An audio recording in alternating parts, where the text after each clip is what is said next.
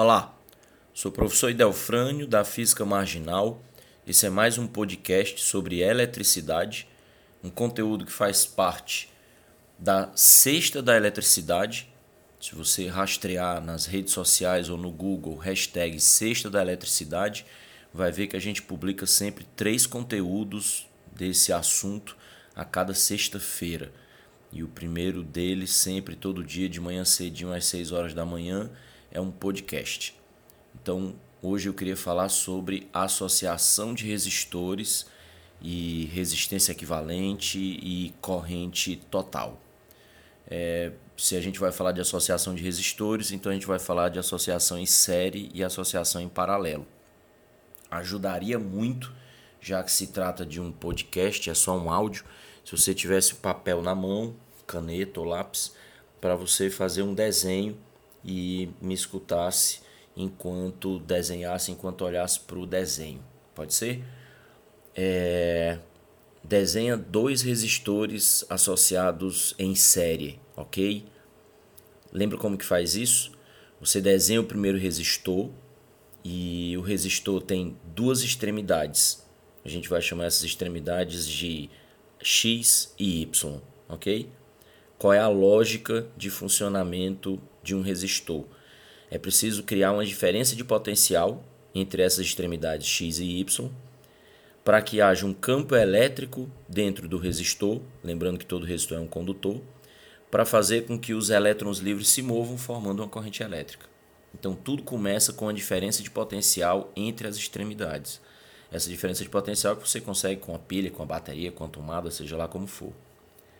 Agora vamos colocar o segundo resistor associado em série com o primeiro. Esse segundo resistor tem suas próprias duas extremidades, mas para fazer uma ligação em série, a gente liga o fio de um resistor com o fio do outro resistor.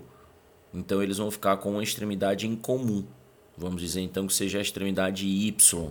Então a partir de Y você desenha o segundo resistor. E aí chama a outra extremidade dele de Z. Então nós ficaríamos com a associação em série de dois resistores, num extremo X, no outro extremo Z e o ponto comum aos dois resistores Y, ok? Então X, Z, a diferença de potencial nas extremidades da associação e Y, o ponto de potencial comum aos dois. Repare o que foi que você conseguiu. Um caminho único de condutividade, ou seja, só há um caminho que os elétrons podem percorrer, é, o que significa dizer que só há uma corrente nesse, nessa associação de resistores. Se a corrente é formada pela quantidade de elétrons livres que passam na área de um condutor durante um certo intervalo de tempo, então isso significa que você tem a mesma quantidade de elétrons livres passando tanto pelo primeiro resistor quanto pelo segundo resistor. Em outras palavras, a intensidade da corrente é a mesma nos dois resistores. Por isso que comumente se fala que resistores associados em série são percorridos pela mesma corrente. Então a gente criou um caminho único de condução. Em contrapartida, eu queria que você pensasse em termos de resistência. Os elétrons livres, em vez de passar por um único resistor, vão ter que passar por dois. Então significa muita resistência, né? Duas resistências é mais do que uma. Então, quanto mais resistência você tiver, menor a condutividade. Quanto menor a condutividade, menor a intensidade da corrente. Então, o que eu estou dizendo é que ao colocar resistores em série, você aumenta a resistência total do circuito e, consequentemente, diminui a intensidade de corrente. Ok? Agora vamos fazer um outro desenho de uma associação em paralelo. Ok? Continuei com o papel e a caneta o lápis na mão e vamos fazer um outro desenho. Agora me acompanha. Você desenha o primeiro resistor e aí vamos colocar as extremidades dele X e Y, ok? Para colocar o segundo resistor em paralelo, então você desenha abaixo, acima ou do lado, não sei como é que você vai fazer aí o desenho, mas que os dois resistores fiquem de fato geometricamente paralelos um ao outro. E aí chame as extremidades dele de X e Y também. E aí você liga um X com outro X, um Y com outro Y. Então você tem uma associação em paralelo, você tem dois caminhos condutores, um é o resistor R1, o outro é o resistor R2, onde eles têm em comum os mesmos potenciais. Então as extremidades estão conectadas aos mesmos pontos de potencial. Por isso que se diz que numa associação em paralelo, os resistores estão conectados à mesma DDP. Agora, o que é mais importante, e é esse o motivo principal desse podcast, é, é aqui onde eu queria que você tivesse mais atenção. Repare então que você tem dois caminhos condutores. Então, você vai colocar os elétrons livres do resistor R1 em movimento e vai formar uma corrente nesse resistor. E também vai colocar os elétrons livres do resistor R2 em movimento e também vai formar uma corrente nesse resistor. O que significa dizer que nessa associação você não tem uma corrente, você tem duas. Inclusive, se forem resistências de valores diferentes, as quantidades de elétrons livres que vão se movimentar, ou seja, as intensidades das correntes em cada resistor, serão diferentes. E a lógica é: quanto mais resistência, menos condutividade, então menor a corrente. Então você tem uma mesma DDP para os dois resistores. Se as resistências forem iguais, correntes de intensidades iguais, mas se as resistências forem diferentes, correntes de intensidades diferentes. Mas o que me importa de fato é que são duas correntes.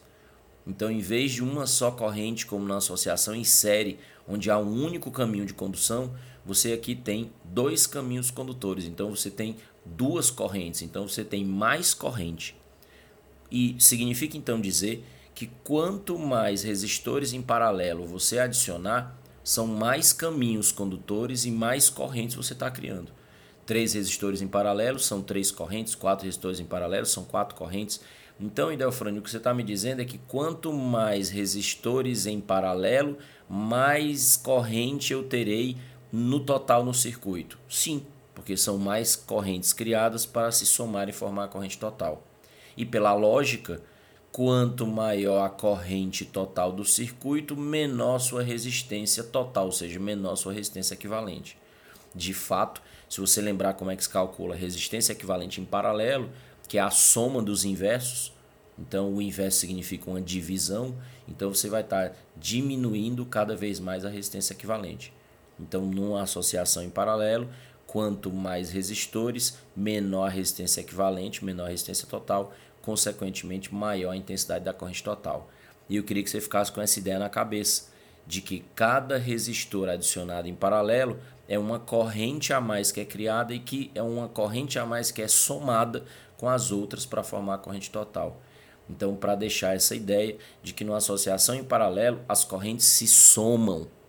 E é aqui onde eu queria chegar é, existe uma, uma um, um, jeito muito comum de se interpretar a associação em paralelo, dizendo que numa associação em paralelo é, a corrente total se divide.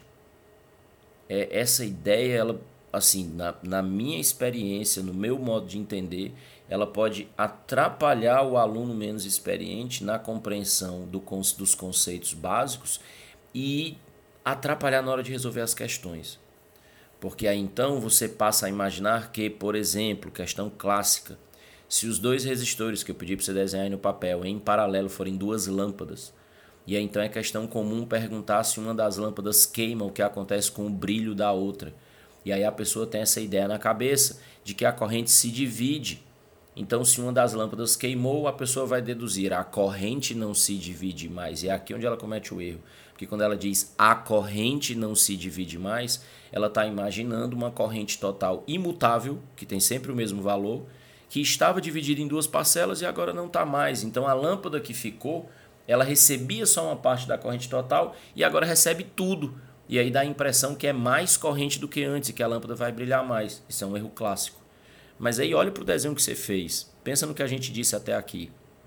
Se uma das lâmpadas estiver apagada, se ela for queimada, se ela for retirada do circuito, a outra lâmpada continua conectada aos mesmos pontos de potencial XY. Se não muda a DDP nessa lâmpada, então não muda a intensidade do campo elétrico no interior dela, não muda a intensidade da força elétrica sobre os elétrons livres, não muda a quantidade de elétrons livres no movimento e não muda a intensidade da corrente. Então são circuitos independentes. Quando você coloca o primeiro resistor, então associa uma DDP, gera uma corrente nele, ele funciona. Quando você coloca o segundo resistor em paralelo, gera uma outra corrente dentro dele e ele funciona. Então você vai adicionando parcelas à corrente total.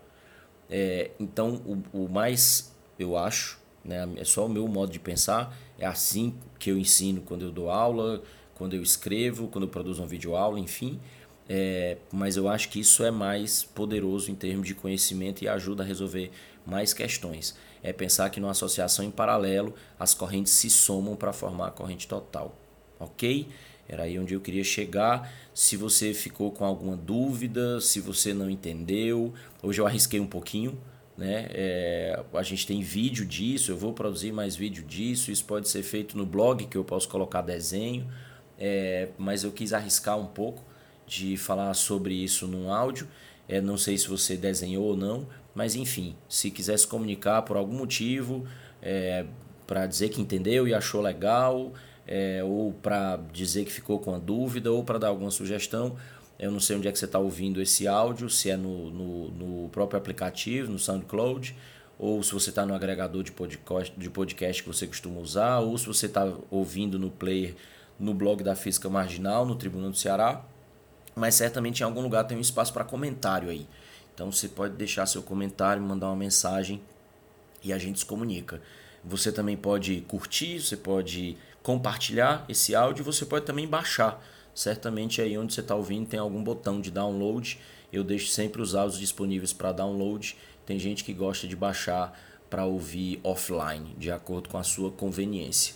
Então, lembrando que toda sexta-feira tem conteúdo de eletricidade então você pode achar tudo que já foi postado com a hashtag Sexta da Eletricidade é, disponível na internet. Ok? Valeu, até a próxima.